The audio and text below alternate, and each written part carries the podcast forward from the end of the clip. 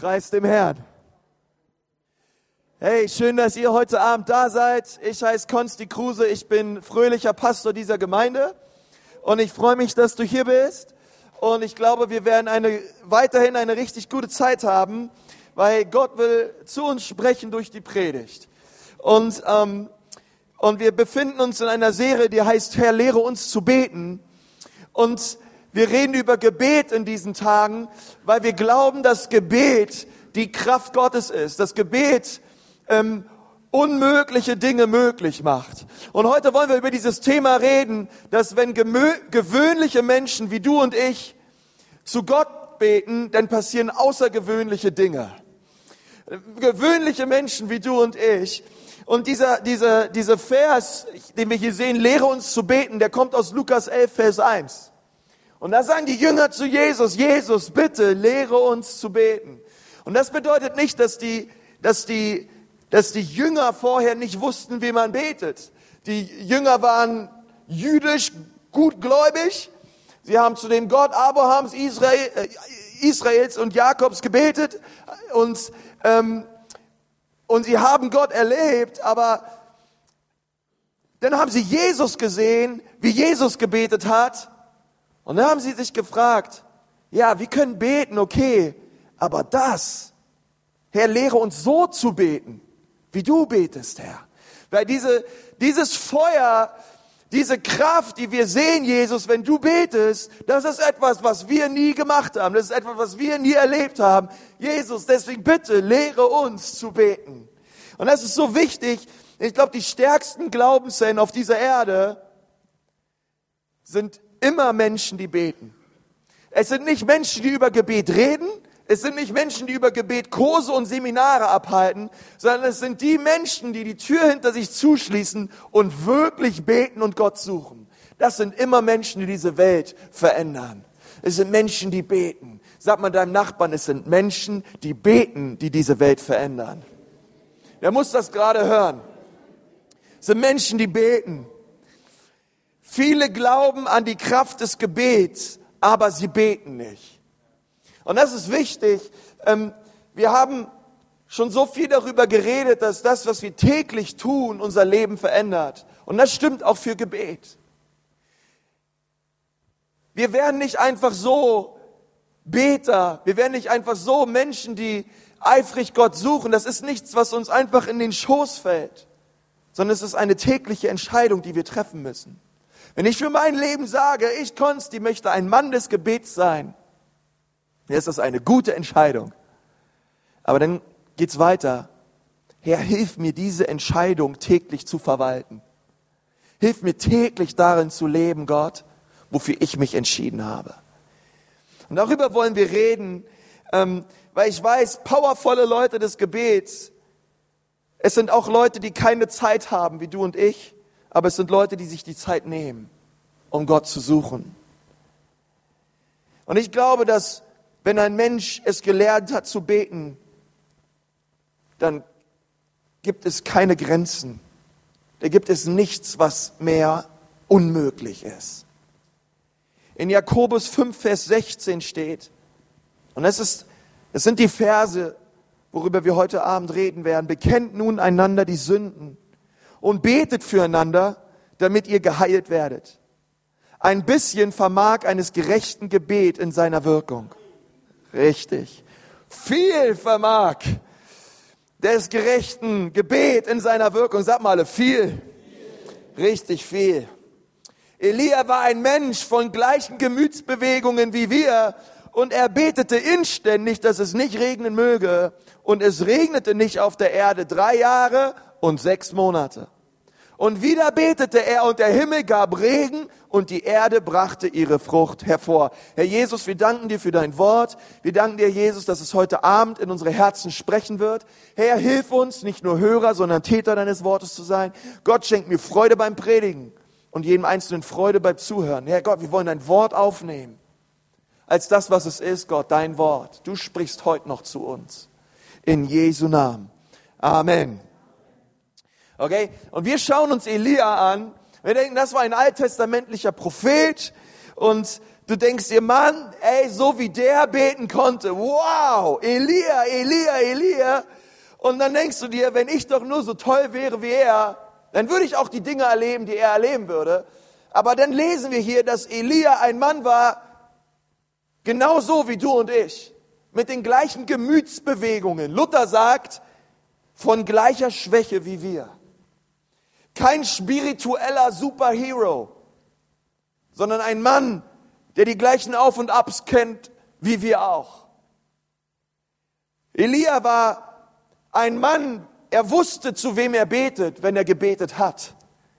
Und, es, und wenn er gebetet hat, dann regnete es. Und wenn er aufgehört hat zu beten und gesagt hat, es soll regnen, dann hat's geregnet. Ich meine, welcher Bauer in Deutschland wünscht sich nicht so einen Elia in, seiner, in seinem Kämmerlein? Elia, bete und es regnet. Okay, jetzt genug Wasser jetzt soll es wieder gut sein. Und Elie war ein so ein Mann und man denkt, wow, dieser Mann muss ein geistlicher Riese gewesen sein. Aber er hatte dieselbe Natur wie du und ich. Aber er kannte die Kraft des Gebets. Er wusste, was es bedeutet, Gott im Gebet zu suchen. Weißt du, wir sind gewöhnliche Menschen wie Elia auch. Aber die Kraft des Gebets verbindet uns mit einem sehr, sehr außergewöhnlichen Gott. Denn wenn du betest, dann begegnest du einem außergewöhnlichen Gott. Wenn du betest, dann bringst du unseren starken, außergewöhnlichen Gott in deinen manchmal sehr, sehr gewöhnlichen Alltag. Und dann ist alles möglich. Wenn du betest, dann deklarierst du deine Abhängigkeit zu diesem starken Gott. Gebet bekennt Gott, du kannst in einer Sekunde mehr tun als ich in zehn Jahren. Gebet bekennt, Gott, du bist stark, ich bin schwach. Matthäus 16 sagt, da sagt Jesus zu seinen Jüngern, was immer ihr auf dieser Erde bindet, das wird gebunden sein. Und was immer ihr löst, das wird gelöst sein. Und das ist die Kraft des Gebets. Was immer wir binden, wird gebunden sein. Und was Jesus damit meint ist, hey, was immer es für Dinge gibt in deinem Leben. Ich gebe euch ein Beispiel. Ich bin am kommenden Dienst auf einer Pastorenkonferenz. Da werde ich morgens predigen vor über tausend Pastoren. Und ich denke mir, was habe ich schon groß zu sagen?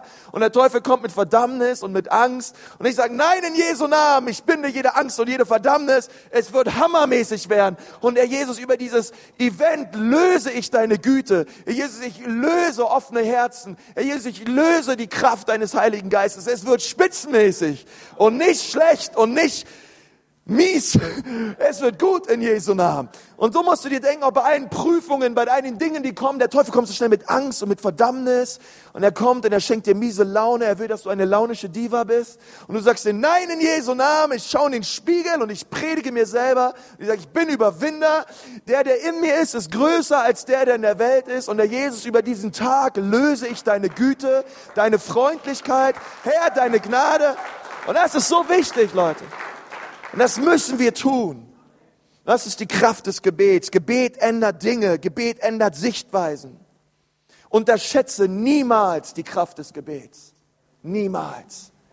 Und ich möchte mit uns über, erstmal über vier Formen des Gebets äh, reden und danach über diesen Vers aus Jakobus 5 nochmal vier, vier Aspekte des effektiven Gebets. Und die erste Dimension des Gebets ist Lobpreis. Die Bibel sagt, ich will einziehen in seinem Tor mit dankbarem Herzen. Es gibt einen Spruch, der heißt, Danken schützt vor Wanken, Loben zieht nach oben. Und Lobpreis zieht uns in die Gegenwart Gottes. Gott, danke für alles, was du tust in meinem Leben. Gott, ich will dich preisen für deine Güte. Wer hat gesagt, wer hat eigentlich mal gesagt, dass Gebet langweilig ist? Gebet ist nicht langweilig. Gebet ist etwas sehr Fröhliches, Spannendes, außergewöhnlich Starkes. Weil Gebet bringt uns gewöhnliche Menschen in Kontakt mit einem außergewöhnlichen Gott. Und Gott ist niemals langweilig. Gott ist kreativ, innovativ. Gott ist stark, Gott ist herrlich. Und wenn wir kommen mit Lobpreis, hey, ich möchte dir sagen, du kannst deprimiert sein, du kannst launisch sein, du kannst am Boden sein, aber ich möchte dir sagen, wenn du anfängst, Gott zu preisen, wenn du anfängst, Gott zu erheben, ich will, lass uns mal gemeinsam sehen, wie lange du noch deprimiert bist. Wenn es dir schlecht geht und du in einem Tal bist und du fängst an, Gott zu preisen, Ich möchte dir sagen, Lobpreis zieht sich da direkt raus. Lobpreis macht den Unterschied. Gott zu danken und ihn zu preisen macht den Unterschied in deinem Leben und ist die größte Waffe gegen jede Art von Depression und Angst. Lobpreis Gottes. Und David war so ein Mann, er wusste es. David ist, David, der König David, er ist aufgewachsen in Juda. Und Juda bedeutet übersetzt Lobpreis. Sagt mal alle, Juda. Er kam aus dem Stamme Juda, er geboren in Bethlehem. Und David ist aufgewachsen in einer Atmosphäre, in einer Kultur des Lobpreises. Und er wusste, jede Schwierigkeit in seinem Leben, es gibt eine Antwort drauf und das ist Lobpreis. Soll ich dir mal was sagen? Gebet sollte niemals unser letzter Strohhalm sein, sondern immer unsere erste Antwort. Nicht unser letzter. Ich probiere alles Menschenmögliche und ich wundere mich, warum es nicht passiert. Und Gott sagt, genau das ist das Problem. Du sollst nicht das Menschenmögliche versuchen. Du sollst anfangen, mich zu fragen. Ich möchte eingreifen. Und wenn ich eingreife, dann kommt das, was mir möglich ist. Nicht, dass es dir möglich ist. Denn ich bin viel stärker und größer als du. Gebet sollte unsere erste Antwort sein auf alle Fragen, auf alle Dinge, auf alle Umstände, die uns konfrontieren. Und da lassen wir los und sagen, Herr Jesus, ich bin mit meinem Latein, ich bin mit meiner Kraft am Ende. Und der Herr sagt, endlich. Amen. Jetzt kann perfekte Grundvoraussetzung, perfekter Aggregatzustand. Jetzt kann ich eingreifen. Lobpreis zieht uns in die Gegenwart Gottes. Das zweite ist Stillsein. Psalm 46, Vers 10. Es ist, weil es gibt nicht nur diese, diese Dimension, wo wir Gott laut preisen, obwohl ich das liebe. Es gibt auch eine Dimension, wo wir stille werden vor Gott. Seid still und sucht den Herrn. Werdet ruhig in seiner Gegenwart. Und weißt du, wir können so viel rufen und rufen und rufen und wir wundern uns, warum Gott nicht spricht. Weißt du, warum, hast du dich schon mal gefragt, warum Gott dir einen Mund geschenkt hat und zwei Ohren und nicht zwei Münder und ein Ohr? Ist, damit wir manchmal mehr hören, als dass wir reden. Weil Gott möchte zu uns sprechen. Und diese Dimension des Gebets ist so wichtig, dass wir ruhig werden vor Gott. Und Gott möchte uns in dieser Hektik, in dieser Fast Food, schnell, schnell, schnell Gesellschaft zur Ruhe führen. Er möchte uns zur Ruhe führen. Und das ist so wichtig. In der Gegenwart Gottes findet mein Herz zur Ruhe. Und da legen wir alles Hastige ab. Wir dürfen zu ihm kommen. Es gibt eine Zeit für Lautstärke und es gibt eine Zeit für Stillsein. Das ist so kostbar. Es liegt so viel Kraft im Warten auf den Herrn. Eine Zeit für Fürbitte. Eine andere Dimension. Ähm, und das lesen wir auch in 1. Johannes 5, Vers 14. Da steht, und das ist die Zuversicht, die wir haben zu Gott. Wenn wir um etwas bitten nach seinem Willen, so hört er uns. Und wenn wir wissen, dass er uns hört, worum wir auch bitten, so wissen wir, dass wir erhalten, was wir von ihm erbeten haben. Und ich möchte dir sagen, sei kühn, wenn du in die Gegenwart Gottes kommst. Sei kühn, wenn du Anliegen hast, um sie vor Gott zu bringen. Sei kühn, sei mutig darin, sei dreist. Bringe Gott Dinge vor. Und ich sage dir, er, er wird hören, er wird verändern, er wird Dinge in Bewegung setzen. Unser Gott schläft und schlummert nicht. Unser Gott ist keine launische Diva, der heute mal so macht und morgen mal so, sondern er ist treu. Und wenn sein Volk ihn sucht, dann ist er da und hört. Sei kühn darin. Habe Glauben für große Dinge. Habe Glauben, wenn du für Menschen betest, dass Gott wirklich eingreift. Aber darüber gleich mehr. Na, eine andere Dimension ist, dass wenn wir, es ist die Dimension, wo wir schreien zu Gott. Steht im Psalm 34, Vers 18, wenn die Gerechten schreien, so hört der Herr und errettet sie aus ihrer Not. Eine Form, wenn wir zu Gott rufen, uns laut machen vor Gott. Ich weiß noch, als mein Opa gestorben ist und ich saß mit meiner Familie zusammen und mein Onkel, als er es gehört hat, er ist rausgegangen, er ist in den Wald gegangen und hat laut zu Gott geschrien und geschrien und geschrien. Dinge, Nöte, die uns manchmal begegnen in unserem Leben, die uns dazu führen, laut zu Gott zu schreien und auszurufen und das Gott zu bringen. Und hier sagt die Bibel, wenn die Gerechten schreien, so hört er her und er errettet sie aus ihrer Not. Eine Form, eine, eine Dimension des Gebets. Und ich möchte mit uns über vier Punkte reden. Was ist effektives Gebet? Und über, wenn wir über Gebet reden, dann meinte ich nicht, dass dass wir über Gebet reden aller Luther 1902, wo alles sich sehr geschwollen und eloquent anhört. Und wir meinen, solange wir Gott mit seinem Lutherdeutsch bombardieren, dann hört er uns. Sondern effektives Gebet ist etwas anderes. Und dieses effektive Gebet, da reden wir über das, was wir hier in Jakobus 5, Vers 16 lesen. Und da steht, bekennt nun einander die Sünden und betet füreinander, damit ihr geheilt werdet. Und die, die erste Dimension des effektiven Gebets ist, effektives Gebet ist authentisch. Es ist authentisches Gebet. Da steht, bekennt einander die Sünden. Wisst ihr, ich liebe es, wenn Menschen echt sind. Wenn Menschen einem nichts vormachen. Ich meine, jeder liebt das eigentlich, wenn Leute einem nichts vorspielen. Wenn Menschen bereit sind, sich zu verändern.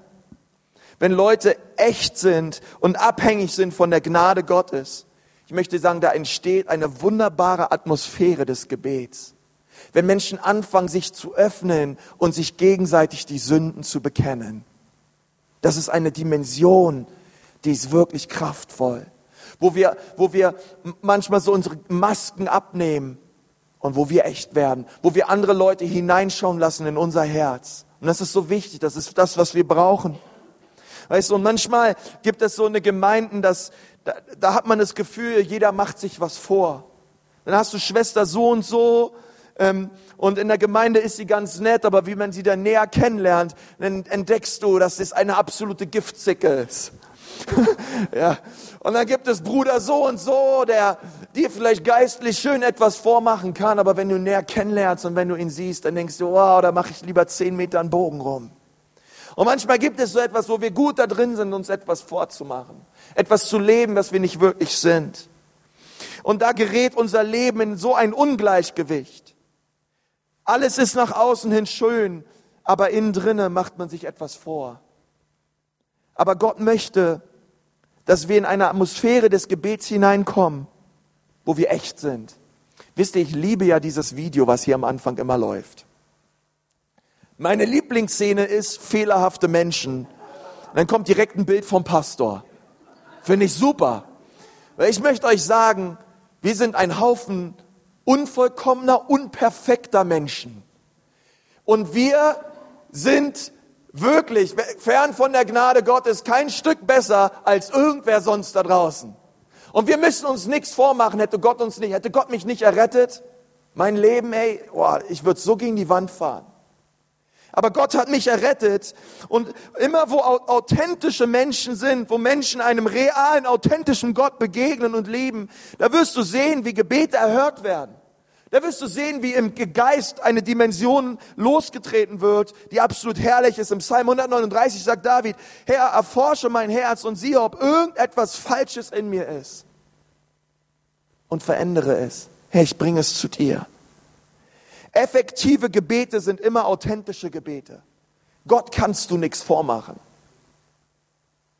Rede nicht um den heißen Brei, sondern sei echt vor deinem Gott.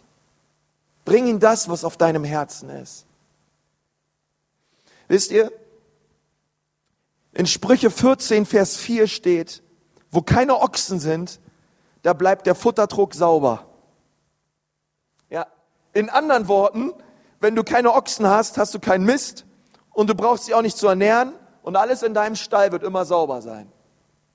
Und ich möchte euch mal was sagen an dem Tag, wo in unserer Gemeinde angefangen, wo, wo, wo Taschen weggekommen sind, wo Mäntel weggekommen sind, an dem Tag, wo hier äh, Dinge abhanden gekommen sind, das war der Tag, wo ich den Herrn gepriesen habe, wo ich mir denke, endlich erreichen wir die Leute, die wir erreichen wollen. Ähm, weil ich will keine sichere Gemeinde. Das ist der Tag, wo ich angefangen habe, mein iPad und mein Handy hier nicht mehr vorne einfach umliegen zu lassen, weil ich weiß, wir sind eine Gemeinde, die Menschen erreichen wollen. Authentische, fehlerhafte Menschen, die mit Gott nichts am Hut haben. Und solange Menschen hier sind, mit Gott nichts am Hut haben, hey, pass lieber auf, was du hier rumliegen lässt. Aber das sind die Menschen, die wir erreichen wollen für Jesus. Denn ich möchte dir sagen, dort, wo in einer Gemeinde alles perfekt ist, wo man, wo man sich alles was vormacht, wo man immer heile Welt spielt. Hey, da ist das Futterdruck sauber und alles ist oberflächlich nett.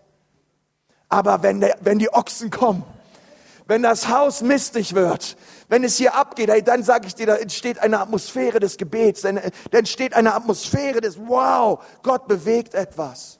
Hier geht's ab. Hier werden Menschen erreicht für Jesus. Und das wünsche ich mir so für uns. Ich möchte dir eins sagen, ich bin nicht perfekt. Absolut nicht. Sehr unvollkommen und sehr fehlerhaft und täglich abhängig von der Gnade Gottes. Und wenn du auf der Suche bist nach sündlosen und perfekten Menschen, dann wirst du hier keinen finden. Es kann sein, dass nach dem Gottesdienst dich hier schon irgendeiner schneidet beim Autofahren, irgendeiner irgendeinen Spruch loslässt, ja, und du denkst dir, Mann, ich dachte aber, du bist Christ. Hey, unser Glaube ruht auf Jesus. Er ist perfekt. Er ist vollkommen. Und er verändert uns immer mehr. Wenn du auf der Suche bist nach Perfektion, geh zu Jesus. Okay. Als ich diese Predigt vorbereitet hatte, da hatte ich besonders es auf dem Herzen und ihr müsst mir erklären, wieso.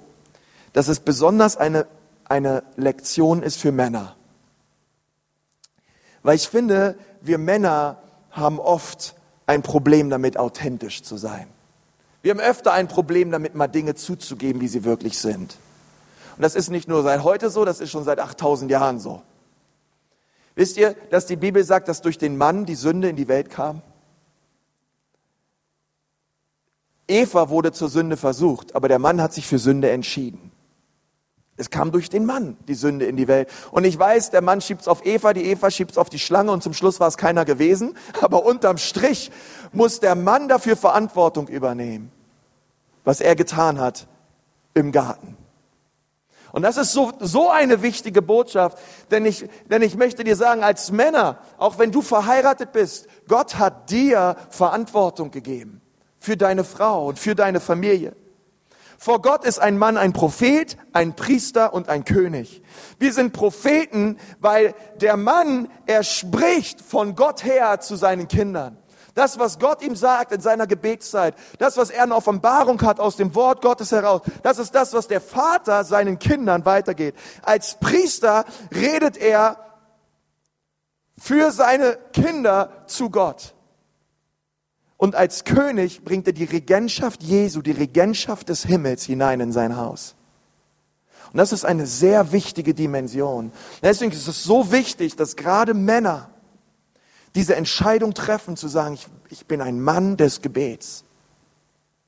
Weil wir sind von Gott dazu gesetzt, diese Atmosphäre des Gebets hineinzubringen in unser Haus, in unsere Ehen, in unsere Familien. Auch viele von euch, die ihr noch heiraten werdet, wisse das.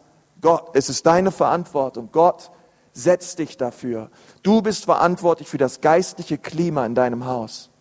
Weißt du, ich habe Christianity Today gelesen und dort steht, dass fünf Prozent aller christlichen Ehepaare täglich miteinander beten. Das bedeutet, von 100 Ehepaaren, christlichen Ehepaaren beten fünf jeden Tag miteinander. Und dann hat man herausgefunden, dass bei den fünf Ehepaaren äh, bei den fünf Prozent an Ehepaaren, ein Prozent der Ehen werden geschieden. Und 99 Prozent der Ehen unter den täglich miteinander betenden Ehepaaren bleiben zusammen. 99 Prozent ist keine schlechte Quote, oder? Besser als 50-50, wie es heutzutage ist in allen anderen. Einfach wenn Ehepaare anfangen miteinander zu beten, da passiert etwas sowas Powervolles, Leute, das ist unbeschreiblich du deine Frau nimmst. Und ich, und ich möchte dich so ermutigen, wenn du verheiratet bist, nimm es dir vor, von heute an, jeden Tag mit deiner Frau zu beten. Nimm es dir vor, auch wenn du eine Freundin hast, nimm sie an die Hand und sag, heute an diesem Tag, das allererste, ich rufe dich morgens an und wir beten gemeinsam, dass Gott diesen Tag segnet. Wir stellen uns unter den Schutz Jesu.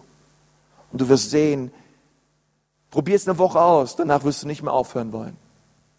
Es liegt Kraft darin, wenn Ehepaare gemeinsam Gott suchen. Als Paar beten wir zusammen, also bleiben wir zusammen.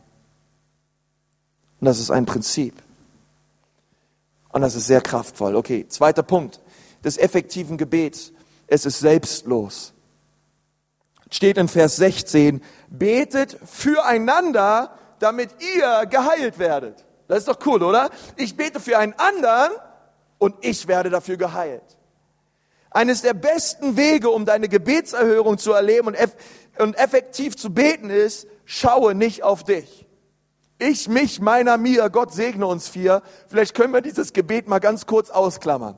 Gott, es ist gar nichts, gar nichts falsch daran, dass wir beten, dass Gott uns segnet, dass Gott uns heilt, ähm, dass Gott Dinge in unserem Leben tut.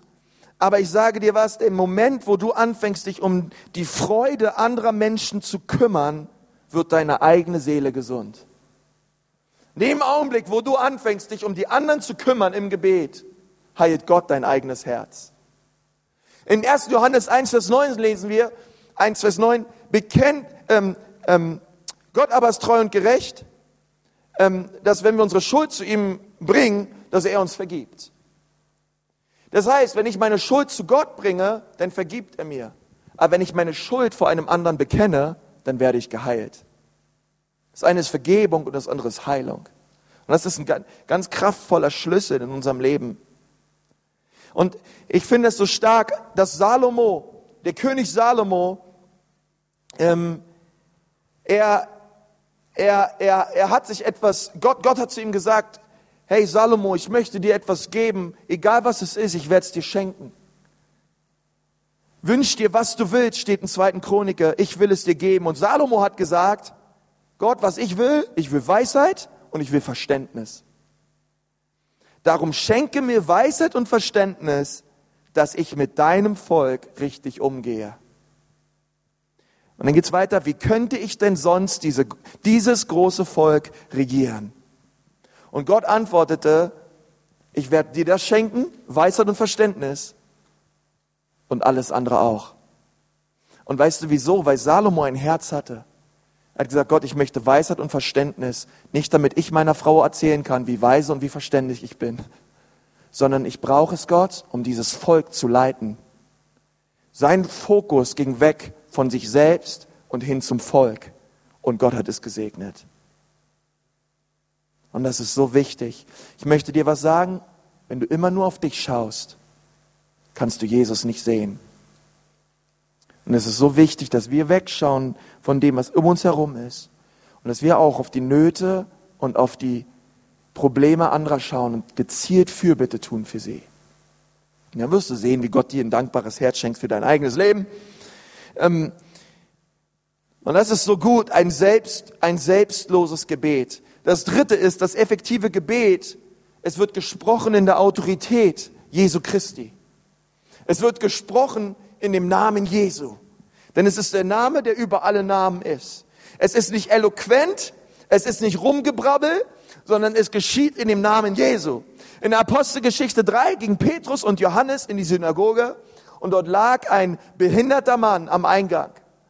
Und der hat gebettelt, der wollte Almosen haben, den ging es schlecht. Und Johannes und Petrus, sie sind zu ihm hin und sie haben zu ihm gesagt, Silber und Gold. Und ich kann schon sehen, wie die auf einmal die Augen dieses lahmen Manns geblinkelt haben, Silber und Gold. Und dann sagt er weiter, haben wir nicht.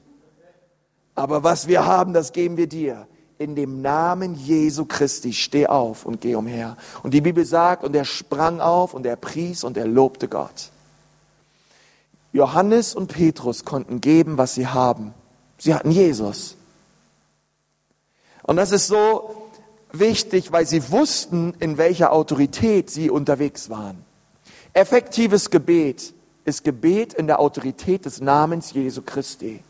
Es ist der Name, der über alle Namen ist.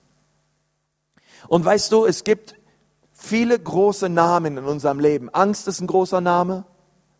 Einschüchterung, Depressionen, Krebs, Eheprobleme, Schulden. Das sind alles Substantive, das sind alles große Namen. Aber es gibt einen Namen, der ist über alle Namen. Und das ist der Name Jesu. Und wenn wir diesen Namen Jesu anrufen, sagt die Bibel, es ist der Name, der geschrieben ist über jeden Namen im Himmel, auf der Erde und unter der Erde. Und in dem Namen Jesu Christi allein kriegen wir Heil, kriegen wir Erlösung, kriegen wir Vergebung. Jesus ist der Schlüssel. Jesus ist alles, was wir brauchen. In seinem Namen geschehen, geschehen Wunder. In seinem Namen erleben wir großartige Dinge.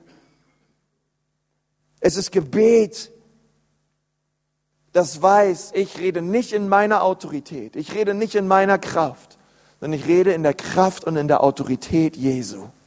Das ist so wichtig, dass du das weißt. Und das vierte ist das effektive Gebet. Es ist ein inständiges Gebet. Und inständig bedeutet nicht brabbeln, bis man schwitzt, sondern man kann es im Griechischen übersetzen mit entrüstet sein, empört sein. Und das ist so, so stark. Wann warst du das letzte Mal entrüstet oder empört darüber, was der Teufel in deinem Leben oder in deiner Familie tut?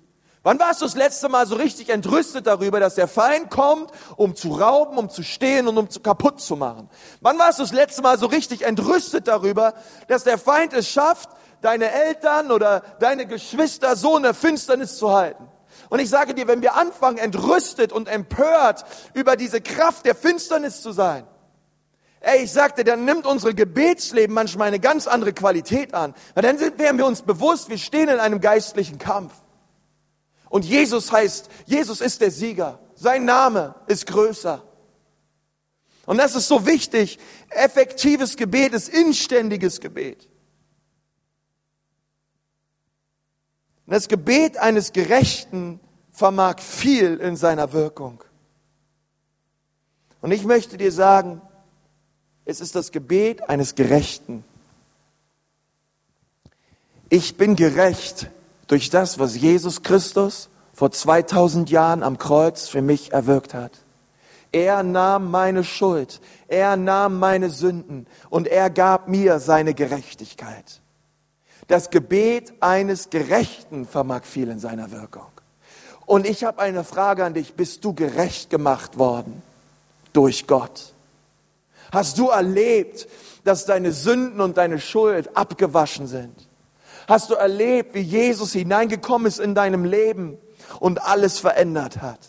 Hast du erlebt, wie er dich herausgeholt hat aus dem Schlund und aus dem Rachen des Teufels, aus deiner Verlorenheit, aus deiner Ich-Zentriertheit und er dir neues Leben gegeben hat, neue frische Brise gegeben hat und dein Leben lebenswert gemacht hat, dir neue Freude geschenkt hat. Hast du es erlebt? Das Gebet eines Gerechten vermag viel in seiner Wirkung. Und das bedeutet, ich bin nicht gerecht durch das, was ich getan habe. Ich bin nicht gerecht durch meine Leistung. Religion ist ein Fahrrad ohne Kette. Und da können wir uns raufsetzen und da können wir strampeln und strampeln und strampeln. Und es geht einfach nicht voran. Religion bedeutet, ich versuche äußerlich alles zu verändern, damit Gott mich annimmt.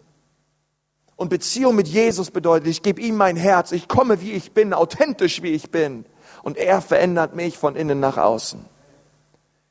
Und weißt du, das ist das, was Jesus tun möchte. Du bist nicht gerecht durch deine Kindertaufe, du bist nicht gerecht durch deine Konfirmation oder durch deine Kommunion. Wir sind gerecht durch den Glauben an Jesus Christus, durch das, was er getan hat vor 2000 Jahren für dich und für mich. Etwas getan, was wir alle nicht verdient haben. Das Gebet eines Gerechten vermag viel in seiner Wirkung. Wir können Gott preisen, wenn wir seine Gerechten sind. Ich möchte mit uns beten.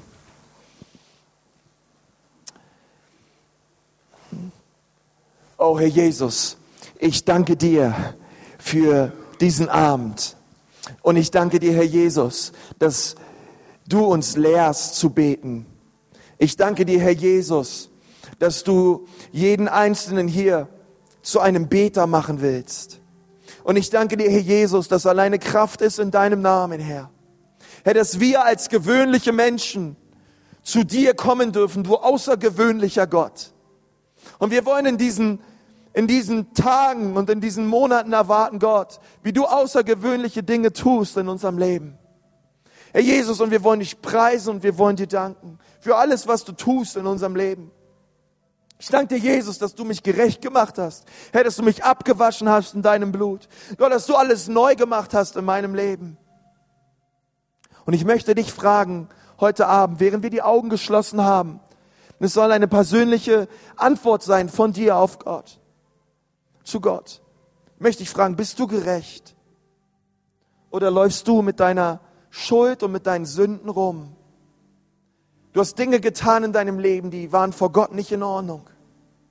Du läufst weg von Gott, aber Gott hat dich heute Abend hierher gebracht, weil er gesagt hat, ich gebe dir eine zweite Chance. Weil er gesagt hat, ich möchte dich erretten und dich befreien. Weil er gesagt hat, du bist mir nicht egal, sondern ich liebe dich. Ich liebe dich so sehr, dass ich mein Leben am Kreuz für dich gelassen habe. Und ich will dich heute Abend erretten. Ich will dich heute Abend befreien. Ich will dich heute Abend heilen. Ich will heute Abend dir deine Schuld und deine Sünden vergeben. Hast du das erlebt, dass Jesus dir vergeben hat? Bist du heute Abend hier und sagst, nein, heute Abend will ich das aber erleben. Ich möchte Jesus heute Abend eine Antwort geben auf diese Predigt, weil ich glaube, dass er zu mir gesprochen hat. Ich möchte dir sagen, dort, wo du jetzt gerade sitzt, und du sagst, ja, heute Abend komme ich zu Jesus. Und ich möchte ihn beten und ihn bitten, dass er mir vergibt und neues Leben schenkt. Heute Abend möchte ich diese Entscheidung treffen, die so wichtig ist für mein Leben. Dort, wo du jetzt sitzt, streck mal jetzt deine Hand hoch.